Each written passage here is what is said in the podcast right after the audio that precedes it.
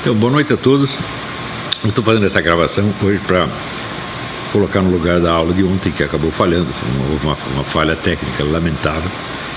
E com as explicações que eu vou dar hoje, vocês vão entender até por que eu fiquei tão bravo da aula ser interrompida. Muito bem. Vamos começar pelo seguinte. Quem quer que tenha estudado a mentalidade revolucionária, a história do movimento comunista e coisas similares, entende que para todo o pessoal envolvido nisso e toda a militância esquerdista de qualquer tipo, de qualquer naipe, só existe um problema no mundo. Eles acreditam que todos os males do mundo advêm do fato de que não são eles que estão no controle do processo. Então, adquirir o controle do processo é a prioridade um e pensando bem, a única. Porque o que será feito depois, por exemplo, como vamos construir o socialismo? Isso aí muitos autores, muitos dos líderes e gurus esquerdistas nem dedicaram um único minuto a isso. Karl Marx, por exemplo, ele nunca disse como se iria montar o socialismo. Ou seja, o problema prioritário não é o socialismo. O problema prioritário é a conquista e manutenção do poder pelo grupo comunista, socialista, ou seja lá o que for. Isso é a mesma coisa no Partido Comunista Soviético, na Sociedade Fabiana, no Partido Democrata Americano, no, no PT e, e no, no movimento bolivariano. O problema é sempre o mesmo. Então, quando eles não sentem que estão no poder, o sentimento de inconformidade deles é uma coisa assim inconsolável. Então, por exemplo, quando o presidente João Goulart foi derrubado em 64, né, o sentimento de perda, de desastre, foi tão grande, tão grande, tão grande, como se eles pensassem assim: a pior coisa que pode acontecer para a humanidade é não estar sob as nossas ordens. Não há nada pior, não há inferno, não há guerra, não há miséria, não há doença, não, não, não há terremoto, nada é pior do que isto, estar sob as ordens de uma outra pessoa que não nós. Isto está tão profundamente arraigado na mente esquerdista que o número de meios que eles criaram para conquistar e manter o poder, é, a lista é quase interminável. E toda hora aparece um novo. Tá certo? E existe um que, no qual eu não prestei atenção no tempo devido é, e que hoje é o grande risco. Nós estamos vivendo atualmente uma operação que pode anular completamente os efeitos de todas as derrotas que a esquerda teve nos últimos anos. Pode voltar tudo atrás tá da maneira mais fácil e mais rápida mediante uma nova estratégia. Eu sabia que a estratégia existia, mas é, não prestei muita atenção nela. E outro dia alguém me chamou a atenção para isso e eu fui estudar o caso e vi que a coisa é gravíssima. Então pensei o seguinte: é, no começo dos anos 90, entre os anos 80 e 90, eu bolei um esquema para neutralizar a, a hegemonia cultural e intelectual esquerdista. Bolei o esquema, coloquei em funcionamento e funcionou, deu certo. Só que levou 20 anos. Eu publiquei o livro Nova Era, Revolução Cultural em 1993, e eu posso dizer que o, o começo da queda da, da, hegemonia esquerdista foram os movimentos de 2013, quando o pessoal da esquerda montou aqueles movimentos contra o negócio do, do, do, do tarifa de ônibus, fizeram um rolo e o povo espontaneamente ocupou o lugar deles. O povo saiu às ruas e expulsou os esquerdistas e fizeram sua própria manifestação. Então, o processo levou 20 anos. Era o que eu, mais ou menos o que eu calculava, eu esperava até mais tempo. Mas, este novo esquema que está sendo adotado agora, ele é uma questão de meses. Ou seja, ele pode ser posto em movimento de uma maneira muito fácil, não requer mobilização de massa, não requer grandes organizações. É tudo feito através de nove pessoas, os juízes da Suprema Corte. Este processo foi descoberto dizer, entre os anos 50 e 60 nos Estados Unidos. Quer dizer, você tomar posse do país por meio do aparelho judiciário e só, hum, através da mais alta corte. Esse esquema não é fácil, foi desenvolvido ao longo de muito tempo por John Rawls e pelo, e pelo Ronald Working. E hoje, nos Estados Unidos, isso é uma realidade. Quer dizer, a Suprema Corte legisla à vontade, faz o que quiser. Eu observei isso mais nos Estados Unidos e não, não me preocupei muito com o que estava acontecendo na Suprema Corte Brasileira. Me parecia apenas que os juízes estavam vendidos ao PT, mas a coisa é muito pior. Quer dizer, o esquema de apropriação do país pela Suprema Corte já está em avançada fase de realização. E nós temos o quê? Alguns meses para reagir contra isso. Então, eu penso, bom, da outra vez eu tive 20 anos para agir. Né? Agora, nós não temos. E é por isso que eu fiquei tão bravo quando, quando pifou a transmissão ontem. O, o senso de urgência que eu tenho disso é uma coisa absolutamente desesperadora. Também o fato é o seguinte, eu não tenho, vamos dizer, para me preparar para enfrentar esse negócio, eu não tenho o tempo que eu tive para fazer o outro esquema. Eu posso dizer, por exemplo, para a década de 80, 90, eu passei todo dia estudando isso, e quando soltei o livro Nova Era Revolução Cultural, eu já sabia tudo que eu ia fazer, qual era o, o caminho a seguir, eu sabia mais ou menos tudo que ia dar. E eu acho que raramente houve um, um plano que desse tão certo assim. Foi, foi simplesmente maravilhoso, reconfortante ver, ver isso. Né? É, a esquerda, até então, até o começo dos anos 90, ela tinha o controle monopolístico da cultura, da universidade, da mídia, é, é, da, da, política partidária, porque não havia um partido de direita, e dos movimentos de rua. Ou seja, tinha o controle da sociedade inteira, e embaixo dela havia aquela maioria silenciosa que não tinha coragem de dar um pio. Nada, nada, nada, nada. Ou seja, a opinião direitista, ela simplesmente não existia. Não é nem que ela foi excluída, ela tinha desistido de existir. Tá certo? E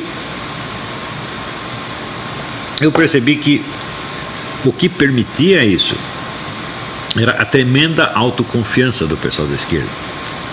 Eles confiavam na sua honestidade, na sua capacidade, né? confiavam que tinham razão.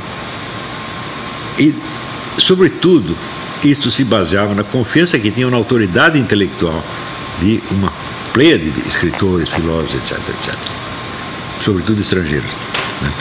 A, a liderança intelectual local era até meio fraquinha, mas ela adquiria a sua autoridade do prestígio internacional de tipos como eh, Michel Foucault, Jacques Derrida, eh, Jean-Paul Sartre. Era um bando de gente.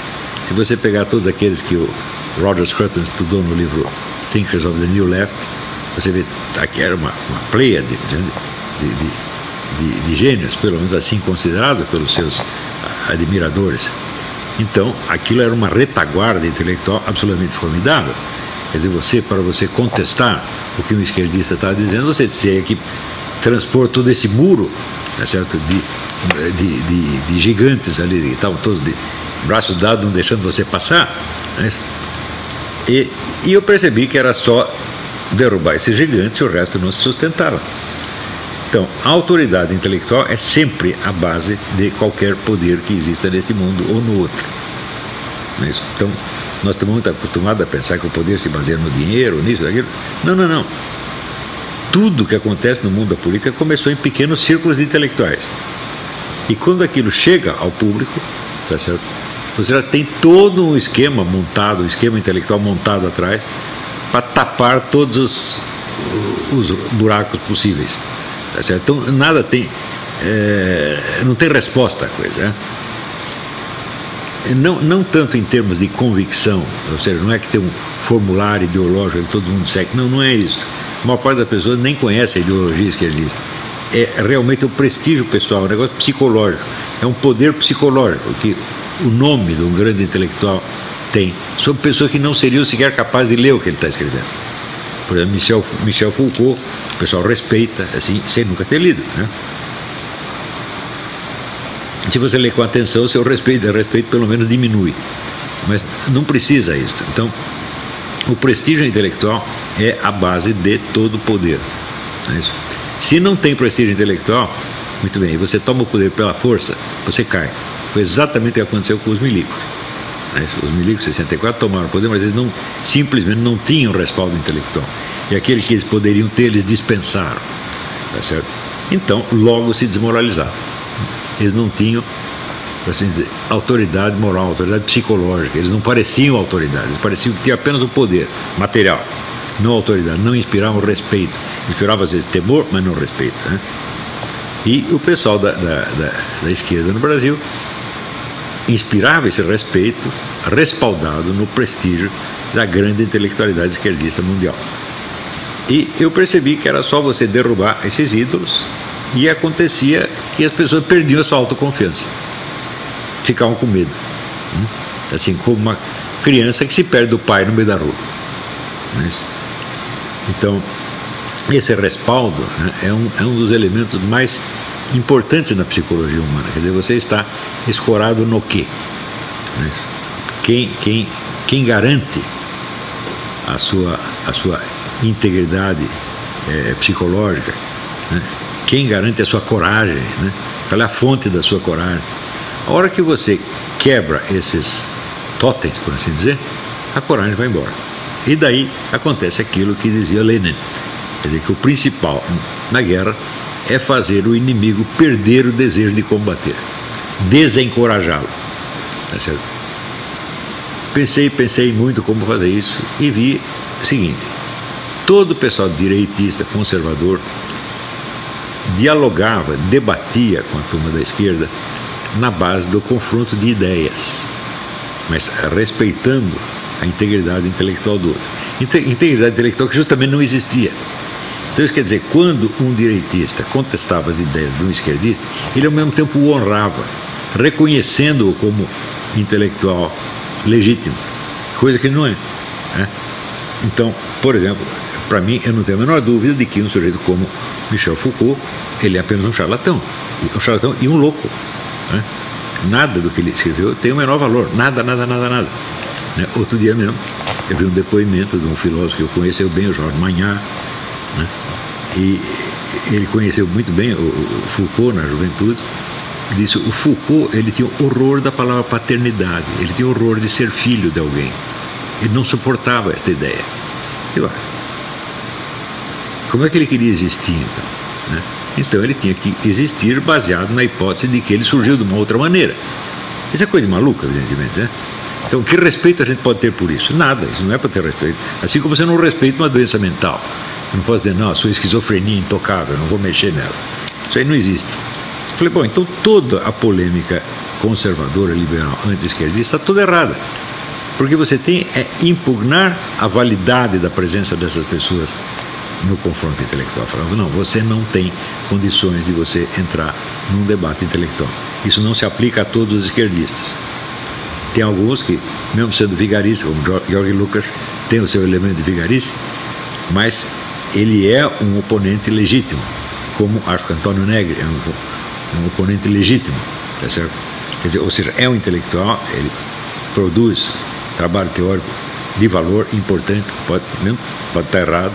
Então, aí o confronto é intelectual. Mas não me parece que com a maioria dos intelectuais de esquerda seja esse o problema. Então, o que está errado não é a teoria, o que está errado é ele. Né? Assim como no, no debate com João Pedro Stedley, né, tive na Bienal eh, do, do livro Rio Grande do Sul, eu falei, eu não vou discutir as metas e o programa do seu movimento. Eu nem o conheço direito, mas eu conheço bem esse seu líder e sei que ele não presta. Tá certo? Por quê? Porque ele é um charlatão, ele escreve uma coisa que ele mesmo sabe que é mentira, e depois repete outra que ele também sabe que é mentira. Por exemplo, ele disse, chegou lá e disse, ah, todos os líderes das ligas camponesas foram assassinados pelo regime de 64. Eu falei, porra, mas está escrito aqui no seu livro que foi em 1963. Quer dizer, você está enganando as pessoas duas vezes, né? É, é assim e assim por diante, né? Diz, não, existe um estado de violência endêmica no campo brasileiro. Daí eu olhava, ele, ele mesmo dava no livro a estatística dos crimes, assassinatos no campo. Então, por exemplo, é, 1993, 30 assassinatos. 1997, 28 assassinatos. Falei, isso aqui não dá para competir com uma, uma delegacia de bairro no Rio de Janeiro. Então o campo é a região mais pacífica do Brasil.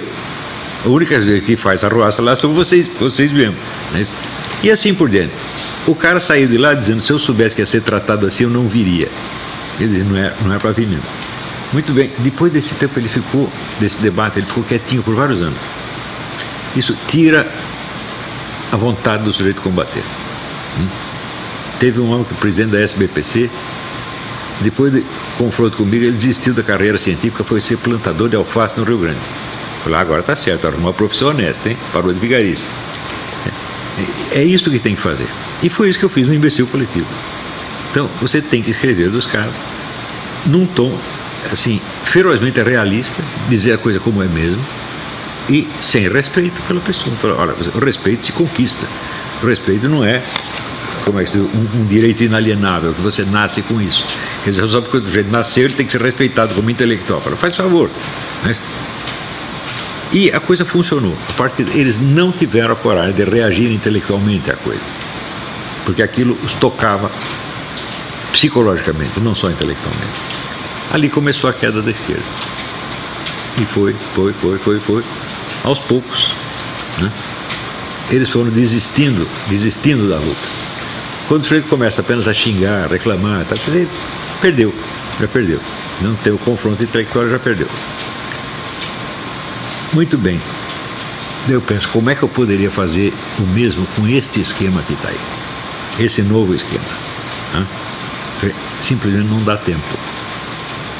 Eu falei, bom, eu precisaria estudar muito o caso? Dominar o assunto, como dominei a estratégia esquerdista do Gramsci, do Gramsci tá certo? E daí fazer uma operação dessa, mas ia durar também 20 anos.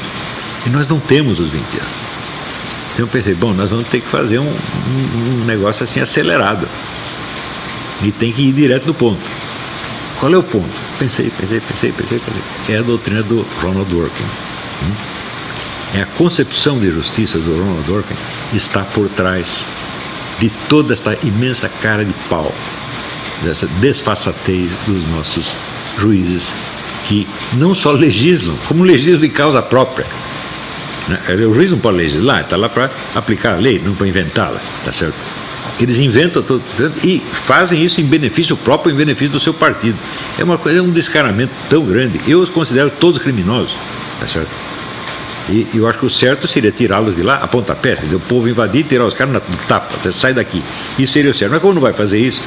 e eu, eu não tenho pessoalmente os meios de fazer, então eu bom, eu vou ter que ir pela mesma estratégia do combate intelectual, como eu fiz no outro caso. E, felizmente, é, é possível encontrar um núcleo da convicção que sustenta essas pessoas. E essa convicção é a teoria do, do Ronald Dworkin a respeito da função da justiça. E é isso mesmo que eu vou tentar explicar hoje e mostrar para vocês o seguinte: nós podemos tirar toda a autoconfiança desses nove juízes, mostrando a eles que o guru deles não é de nada. O seu guru é um coitado. Ele não sabe do que está falando.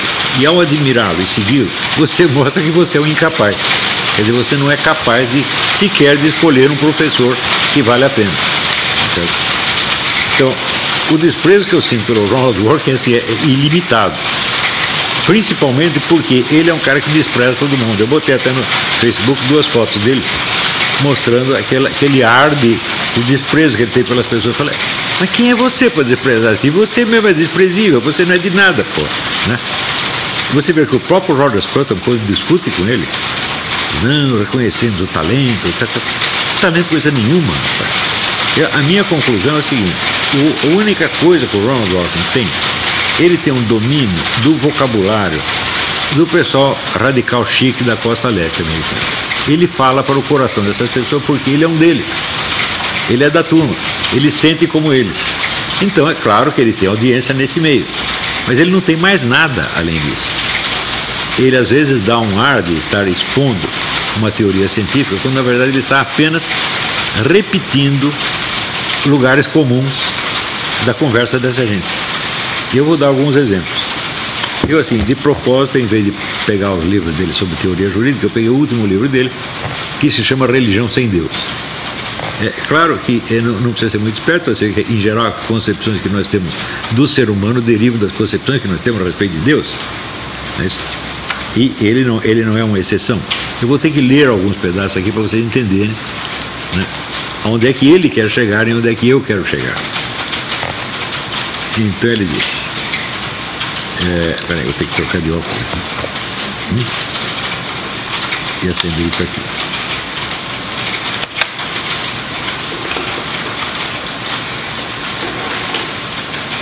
A religião é uma cosmovisão profunda, distinta e abrangente, que é, ela assegura que valores objetivos e inerentes permeiam tudo, que o universo e as criaturas inspiram respeito, que a vida humana tem um propósito e que o universo tem uma ordem. Uma crença num Deus é apenas uma manifestação possível ou uma consequência dessa profunda cosmovisão. Ou seja, ele define o espírito religioso por esses valores. Né? Existe um sentido na vida, né? o ser humano merece respeito, blá, blá, blá. E ele disse, entre as várias manifestações disso, existe a crença num Deus, mas existem outras manifestações. É claro, os deuses serviram a muitos propósitos humanos.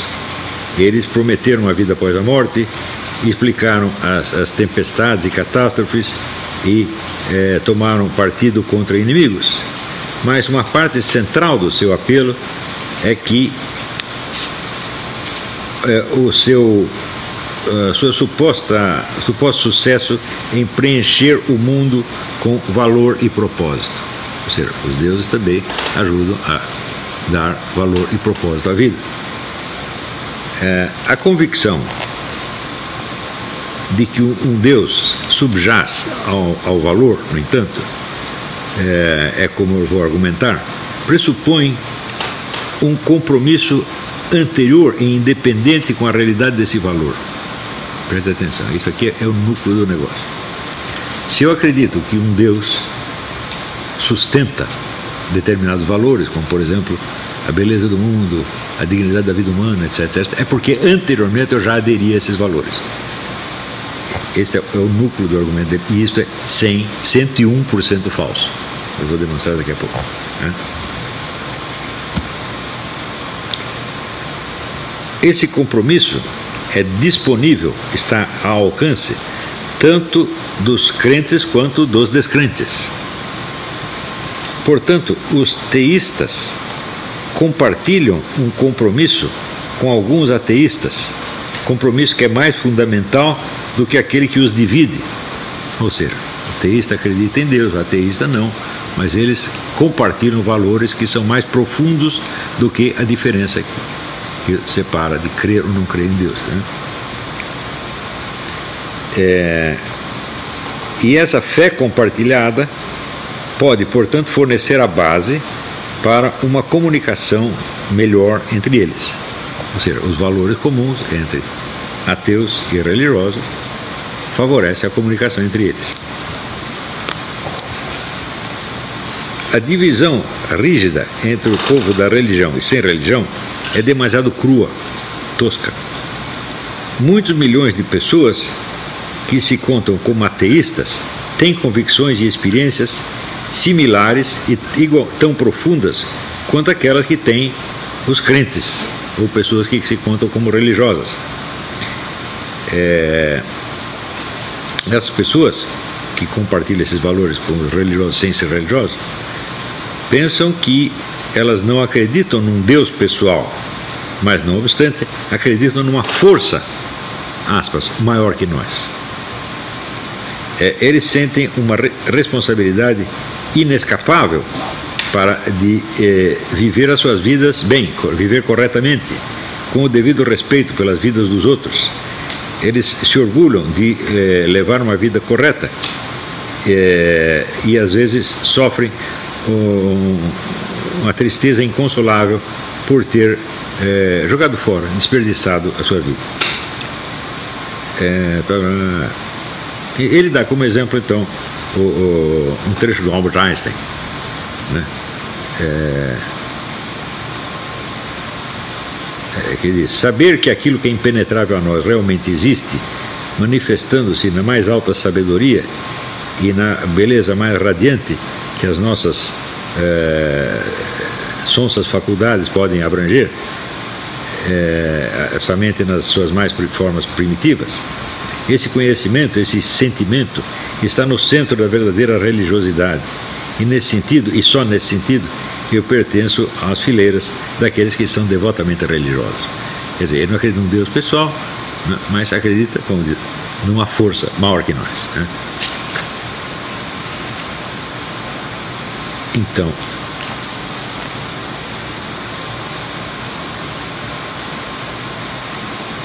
ele como exemplo de que existe uma religiosidade ateística tão respeitável quanto qualquer outra religião, ele dá um exemplo da Suprema Corte. Ele diz que existe, na época de guerra, existe um negócio chamado objeção de consciência. Quer dizer, indivíduo, por exemplo, os Quakers. Os Quakers não, não podem fazer guerra. Então, se ele é convocado para ir na guerra, ele faz uma que se chama objeção de consciência. Eu não posso participar da guerra porque a minha religião não permite. Mas, é...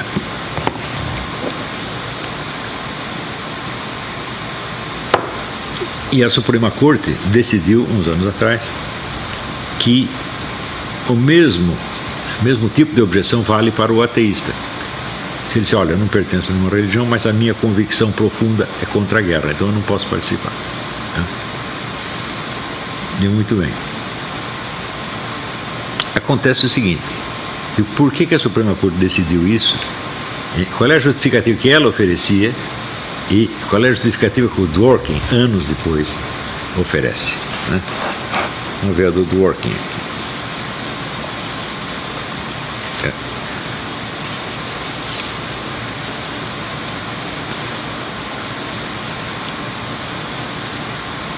Não argumento que não existe um Deus pessoal que fez os céus e ama as criaturas. Eu afirmo ontem apenas que a existência desse Deus não pode em si mesmo fazer nenhuma diferença com relação à verdade de quaisquer outros valores religiosos. Ou seja, Deus existir ou não existir é indiferente, vamos dizer, aos valores religiosos, os quais podem ser os mesmos no ateu e no crente. Então, é assim que ele justifica a sentença da Suprema Corte. Mas foi isso que a Suprema Corte disse? Que não faz diferença? Não. Ela apenas achou que ela não tinha o direito de interferir na consciência individual. Ou seja, ela agiu por prudência e por abstenção, não por esta afirmação aqui. Essa afirmação positiva, ela dá um salto imenso. Né? Não faz diferença você ter a religião ou não ter, do ponto de vista dos valores. Então, os valores que você compartilha estão acima da religião. Ora, que valores são esses? São os valores da sociedade laica. Né? Então, esses valores já estão acima da religião. Então, note bem, a liberdade religiosa nos Estados Unidos começou quando o parlamento decidiu que não ia legislar sobre isto. Então não há lei sobre a liberdade religiosa. Nós não temos autoridade para nos meter nisso. Do mesmo modo, a liberdade de imprensa. Este Congresso não legislará sobre a liberdade de imprensa. O Dworkin vira o negócio de cabeça para baixo. É? Diz, nós não faz diferença a sua religião porque nós estamos acima. É? Então, é o mecanismo que eu sob outros aspectos, eu estudei no Jardim das Aflições. Como é que o laicismo se torna, ele começa como uma, uma abstinência, uma questão de prudência, e se torna em seguida um novo dogma, tá certo? muito mais exigente, abrangente e tirânico do que qualquer dogma anterior. Que é exatamente o que ele está fazendo aqui. Só que daí ele tira mais conclusões ainda. Né? Ele está, o que ele está dizendo é o seguinte: o fato de a Suprema Corte ter reconhecido o valor da religiosidade ateística tem valor cognitivo. Né? Ela afirma que há valores ateísticos iguais ou superiores aos da religião. Mas ela nunca disse isso. Ela disse apenas que não ia forçar o sujeito, o ateu, a ir para a guerra, caso ele dissesse que isso contraria os seus valores. Ela não precisa saber que valores são esses. Ela não está proclamando a validade de entrar no terreno da consciência individual. O que meu que fez está muito certo. Não é isso?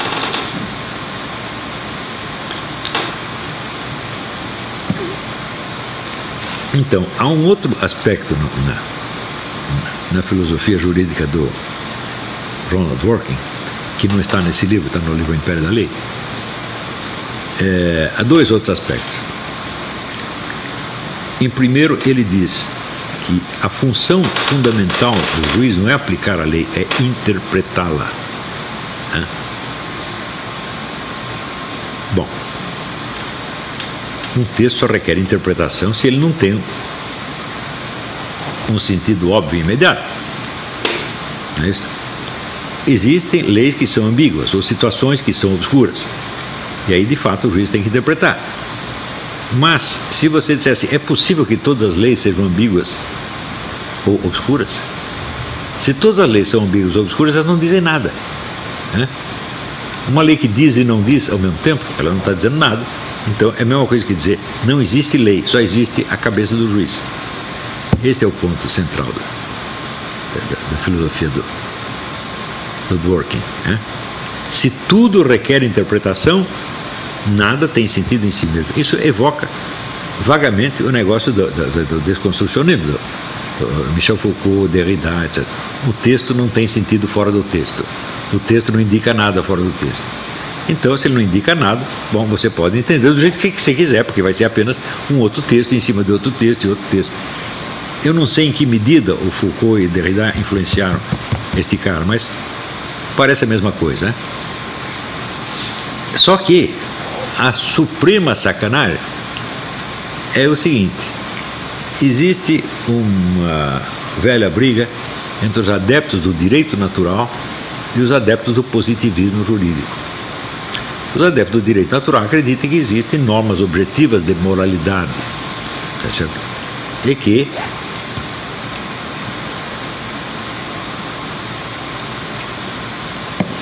o juiz deve interpretar as leis de acordo com essa moralidade estabelecida. Né? Ela não pode, vamos dizer, aplicar mecanicamente né, uma lei que viole a consciência das pessoas. Tá certo? Mas para o positivista jurídico só existe aquilo que está na lei escrita. Tá certo? E o Dworkin toma partido da lei natural, do direito natural. E ele diz o seguinte: acima da lei existem os princípios. Hum? E tudo deve ser interpretado de acordo com os princípios. Mas que princípios são esses? Para ele, são os princípios da sociedade democrática laica moderna. Então, é o politicamente correto, é o abortivo, é o feminismo, etc, etc, etc. Isso não está nas leis, nada disso é lei, mas são os princípios, princípios eternos e sagrados. Então, qual é o princípio eterno e sagrado? O juiz faz o que quiser. Né? Incumbe a ele, como outro dia, um juiz brasileiro disse que incumbe a Suprema Corte decidir todas as questões jurídicas, políticas, econômicas, sociais e morais. Né? Então eles demitiram Deus e tem nove deuses lá, eles decidem tudo. É isto que está sendo aplicado no Brasil. Hum? E é por isso que é importante analisar o Dworkin Porque o Dworkin é o sacerdote desse culto. Ele é o fundador e sacerdote desse culto. Que é o culto deles mesmos, se você pensar. Né? Dizer, o juiz é o, é o intérprete de tudo, é o analista de tudo, e como disse um deles, acho que o Barroso disse, acima de nós não há nada. Ele não disse nem que existe Deus. Hum? Quer dizer, os reis diziam, acima de mim só Deus. Mas pelo menos tem alguma coisa lá em cima. Mas o juiz não tem nada, não tem nem Deus para limitá-los. Né? Então, eles são deuses. Ora, aqui nos Estados Unidos houve vários livros sobre isso. Tem o livro do juiz napolitano, que, que é, chama Homens de Preto, uma coisa assim. Tá eles estão denunciando este, esta usurpação judicial faz anos, tá certo? Mas aqui, essa usurpação judicial é muito mais complexa. O sistema judicial, judicial americano é muito mais complexo. É, então os abusos deles são frequentemente um juiz limita os abusos dos outros, coisa mais complicada. Mas no Brasil então está fácil. O STF pode tudo, ele pode fazer o que quiser. E ele já está fazendo. Então, nos próximos dias ou meses, ele vai aprovar o aborto contra as leis e contra a opinião do povo brasileiro. O povo brasileiro já se manifestou maciçamente contra a liberação do aborto, mas daí vem os nove velhinhos e autorizam e daí está acabado. Ou seja, esses nove podem não podem não apenas mais do que o poder legislativo e o poder executivo, podem mais do que o povo. A opinião deles pesa mais do que a opinião do povo inteiro. Acho que o Barroso disse até isso. Falou, não interessa se o povo quer isso ou aquilo. Tá? Nós, uma vez que somos empossados no cargo, nós não devemos satisfações a ninguém. O que, que, é isso aí? Ronald Reagan. Hum? Porque nós aqui representamos não a lei, representamos os princípios que estão acima da lei. E os princípios são exatamente esses nos quais o Dworkin acredita. Então, inventaram um jeito de tomar o poder por um esquema muito mais simples do que o do, o do Antônio Gramsci. Porque toma através do sistema judiciário. Então, eu não sei se vocês entenderam essa explicação, mas o principal é mostrar a esses camaradas o seguinte: ó, essa segurança que vocês têm está toda baseada no Dworkin. E o Dworkin é um coitado. Né? Por exemplo, ele fala de religião e ele confunde. Essa é confusão mais. Fala como Aristóteles, confunde a ordem do ser com a ordem do conhecer. Então, ele confunde o que as pessoas pensam de Deus, o que elas dizem de Deus, o que elas creem de Deus, com aquilo que Deus é realmente.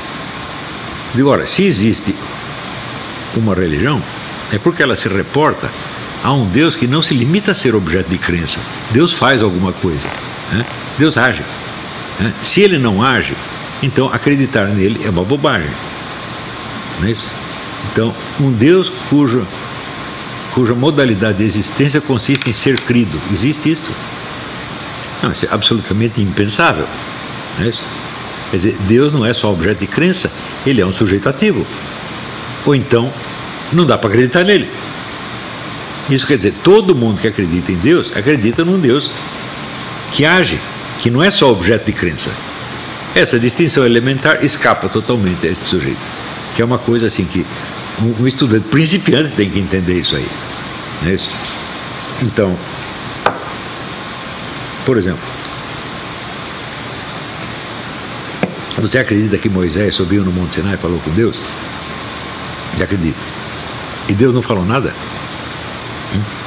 É só você que acredita? Ou você acredita também que o próprio Deus falou, foi só Moisés que falou? Então está faltando a noção dizer, de Deus como agente. Você pode até não acreditar que Deus exista, e portanto não acredita que ele seja um agente. Mas você tem que compreender que é inerente ao conceito de religião o fato de Deus ser um agente. Então você não pode fazer abstração disso e reduzir Deus a um objeto de crença. Porque até como objeto de crença, ele é objeto de crença enquanto agente e não apenas como objeto. Não é isso? Então, por exemplo, eu acredito que 2 mais 2 é 4. Mas 2 mais 2 é 4 não é um sujeito agente. Né? É apenas uma relação numérica. Né? Ela não age por si. Tá certo? Então, você acreditar em Deus assim não é acreditar em Deus. Segundo lugar, as pessoas que dizem eu não acredito num Deus é, pessoal, mas acredito numa força. Né? Ora, o Deus do Islã não é um Deus pessoal. Né? Ele é um Deus abstrato universal. Tanto que Allah não quer dizer Deus, quer dizer a divindade. Al, artigo, lá. Né? Então, o Deus pessoal não existe para eles. Né? Existe apenas a divindade abstrata, que não se manifesta na Terra.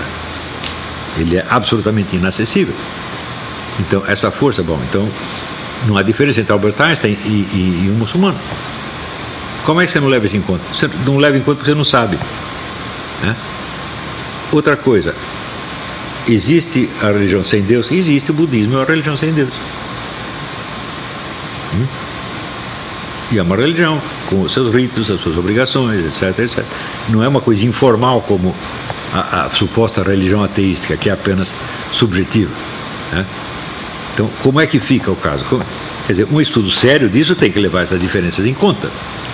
Em terceiro lugar, esses valores que você diz que são idênticos entre os crentes, os descrentes, isso de fato existe. Mas existe agora na sociedade em que você está e no meio que você frequenta. Isso sempre existiu? Não, não, não, não, não, não. 90% desses valores foram criados pelo cristianismo, né? implantados pelo cristianismo. E é claro, depois que o cristianismo recua, eles continuam existindo porque se incorporaram na cultura. Mas eu vou lhe dar um exemplo. Em Roma, se um casal tem uma criança, o pai não queria a criança, ele podia matá-la. O filho é considerado propriedade do pai, o pai, o que quiser, joga o cara na lata de lixo. Isto aí, nas, entre os índios do Xingu é assim. Você não quer a criança, você tem o direito de enterrá-la viva. Isto é o respeito pela vida humana. E você está falando que o respeito pela vida humana é normal nas pessoas, todo mundo tem, e porque tem, ele tem valores em comum com a religião? Ou foi a religião que ensinou isso a duras penas? Hã? Para a escravidão, você não deve escravizar os outros. Quem foi que ensinou isso aí? Foi só o cristianismo, meu Deus do céu. O cristianismo eliminou a escravidão no mundo antigo, tá certo? trocou a estado do, do, do, do escravo pela de servo da gleba, o, servo, o, o, escravo romano não podia casar, não podia ter família, não podia ter propriedade, não podia ter nada. Eles procriavam em grandes surubas coletivas, juntava todo mundo no Maracanã, todo mundo come todo mundo, depois a mulher engravida e ninguém sabe quem é o pai. Por quê? Para não ter herança. A igreja conquista para eles o direito de casar, ter herança e ter sua terrinha. Né?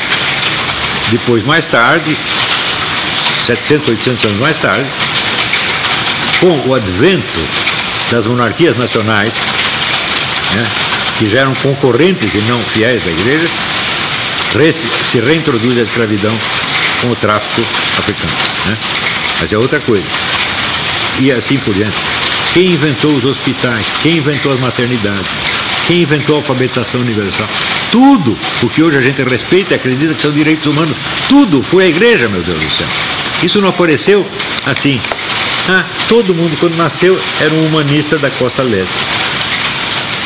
Isso é coisa de gente muito inculta, mas muito. Né? Ou seja, o cara não estudou nada do assunto que está falando, nada. Isso é um palpiteiro, é um bocó de mola. Ele é um Rodrigo Constantino, meu Deus do céu. E é isto que vocês estão seguindo. Juiz da Suprema Corte, homens de 60, 70 anos, estão acreditando nessa porcaria. Né? Vocês não têm vergonha, não? Vocês estão mostrando a sua inépcia. Então, o que, que vocês têm? Só tem pose. Você olha o Barroso falando, é a mesma pose desse cara aqui. Mas é só pose, vocês estão vazios. Vocês, né, encosta uma agulha, vocês, vocês explodem que nem uma bolha de sabão. É isso que vocês são, vocês são pessoas vazias. Vocês não têm nenhuma segurança pessoal. Vocês são totalmente inseguros e se apegam a esses ídolos para que eles protejam vocês. Mas o ídolo é tão vazio quanto vocês. Muito bem, é isso que nós temos que mostrar a eles e tirar totalmente a segurança desses caras. Né? Porque se você ver, se apoia numa autoridade, é possível que essa autoridade seja séria. Não é, isso? é assim, é que nem o irmão menor que é, desafia os inimigos acreditando que o irmão maior vai protegê-lo. Né? E se o irmão maior for um covarde? Né? Pronto, acabou sua segurança. Não adianta você chamar seu irmão porque ele vai correr mais do que você. E é isso que vocês estão fazendo. Vocês estão se apoiando num grandão que é mais bobo do que vocês. Hum? E por isso mesmo, a desmoralização intelectual desses nove juízes é preliminar a qualquer outra coisa que se tente contra eles. Tem que tirar a autoconfiança desses caras. Vocês não sabem nada, vocês estão baseados em história da carochinha? Vocês escolheram um guru que é mais bobo do que vocês. Então, muito bem, feito isto, fica, se tornar, tornará muito mais fácil derrotá-los em outros campos é uma coisa urgente, importantíssima. Esses nove caras, eles podem reverter tudo o que o movimento conservador brasileiro conseguiu nos últimos anos, podem recolocar a esquerda no poder, assim, na base da canetada. De neutralizar a vontade de um povo inteiro. É isso. E isso aí nós não podemos permitir que aconteça. Então, desarmar intelectualmente esses caras é o primeiro passo. Claro que eu reconheço que é importante você combater pela aprovação do projeto de lei né, 4754, que pune a usurpação do poder legislativo pelos juízes. É importante fazer isso também. Mas, mais importante do que isso, é você desarmar o adversário antes de você atacá-lo. Você garantir E não vai ter pão de correr. Então é isso, gente. Muito obrigado, até a próxima.